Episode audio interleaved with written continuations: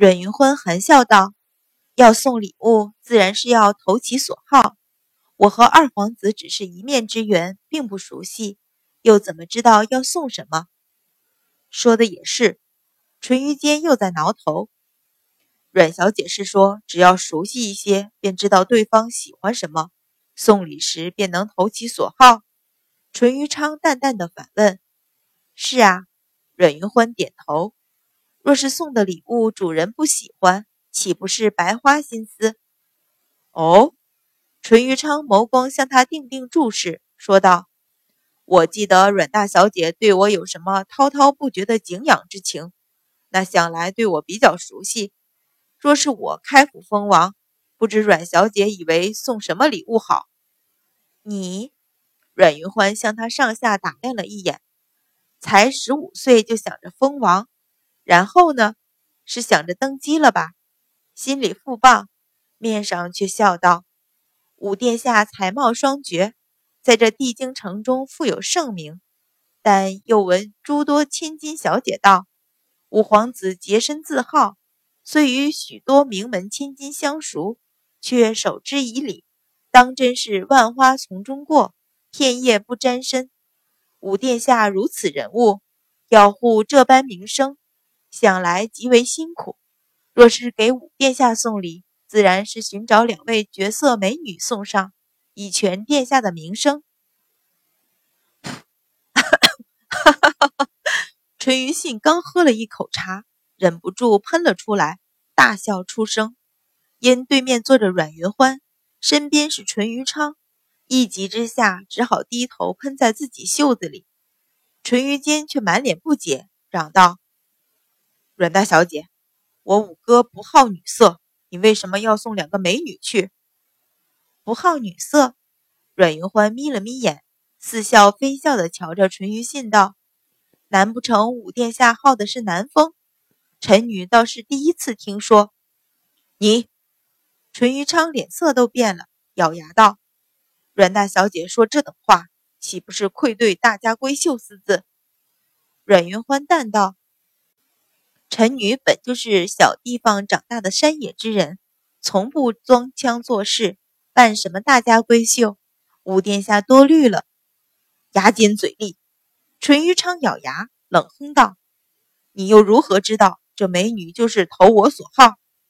阮云欢浅浅一笑，说道：“殿下如果不是好的南风，但凡正常的男子，岂有不爱美女的道理？”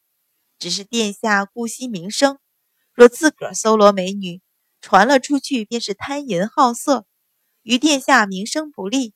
若是旁人硬送了去，殿下不收，岂不是服了旁人的一番美意？当然是顺水推舟，收了妥当，那便是名正言顺。分明是说他在众人面前做的是表面功夫，讥讽他欺世盗名。淳于昌只觉得太阳穴的血管突突直跳，心中怒不可遏，一双冒火的眸子死死地盯着阮云欢，真不明白为什么这个女子总能轻易挑起他的怒火。淳于信笑得几乎岔气儿，好不容易缓过来，伸手在淳于昌肩头拍了拍，说道：“五弟，我劝你还是不要惹他，要不然有你苦头吃。”嗯嗯，淳于坚忙点头说道：“他对我和四哥更过分。”想到自己手腕被他拽脱，淳于信拉肚子拉了一整夜，心里便有些愤愤。只是既斗不过他，又舍不得和他翻脸，这个亏只好自己咽下。是吗？淳于昌压下满腹怒火，眯了眯眼，淡道。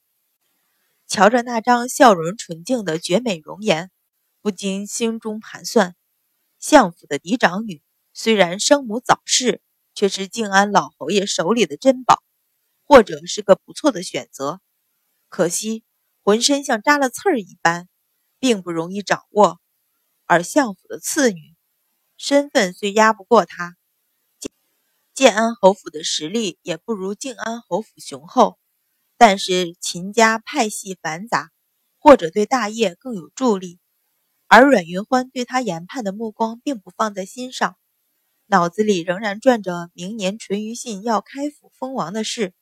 按规矩，皇子开府封王，如果是已经娶了皇子妃的，自然是同时立皇子妃为王妃；没有娶皇子妃的，在开府封王那一天，就会选两个家世清白的官家小姐为侧妃。上一世，淳于信封王时，便是抬了两个侧妃进府，直到迎娶阮云乐，才有了正妃。而这一世，他仍然没有成亲。那么，阮云欢咬唇，心里有些不舒服。上一世自己是一个性情温婉的大家闺秀，他才对她一往情深。而这一世，这样的自己不会是他所喜吧？一瞬间，心底空空落落，他也说不出是轻松还是失落。回府之后不久，赵成带回消息。公孙宁是赶往陆家，不知什么原因和陆家人发生争执，不过两铲茶的功夫，便被赶了出来。赶了出来，阮云欢皱眉，他知道公孙宁钟情陆家嫡长女陆清样，公孙家也曾经托人提亲，但是陆家不满公孙宁是个庶子，便婉言拒绝。纵使如此，两家也并未撕破脸面。为何公孙宁上门竟会被赶了出来？那后来呢？五公子就回去了。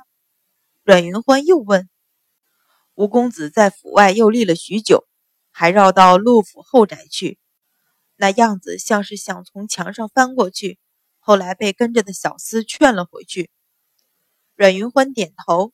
公孙宁若能不顾一切，或者他和陆清样也不至于遗恨终生。心底叹了口气，说道：“你让人暗中留意五公子，若是巧有什么事，使人给侯府送个信儿。”赵成应命退了下去。阮云欢又想到昨天公孙宁的情形，心中暗道：“怕是这里还有旁的事。”心里虽有疑惑，可这终究是公孙氏和陆家的事，自己也无法插手。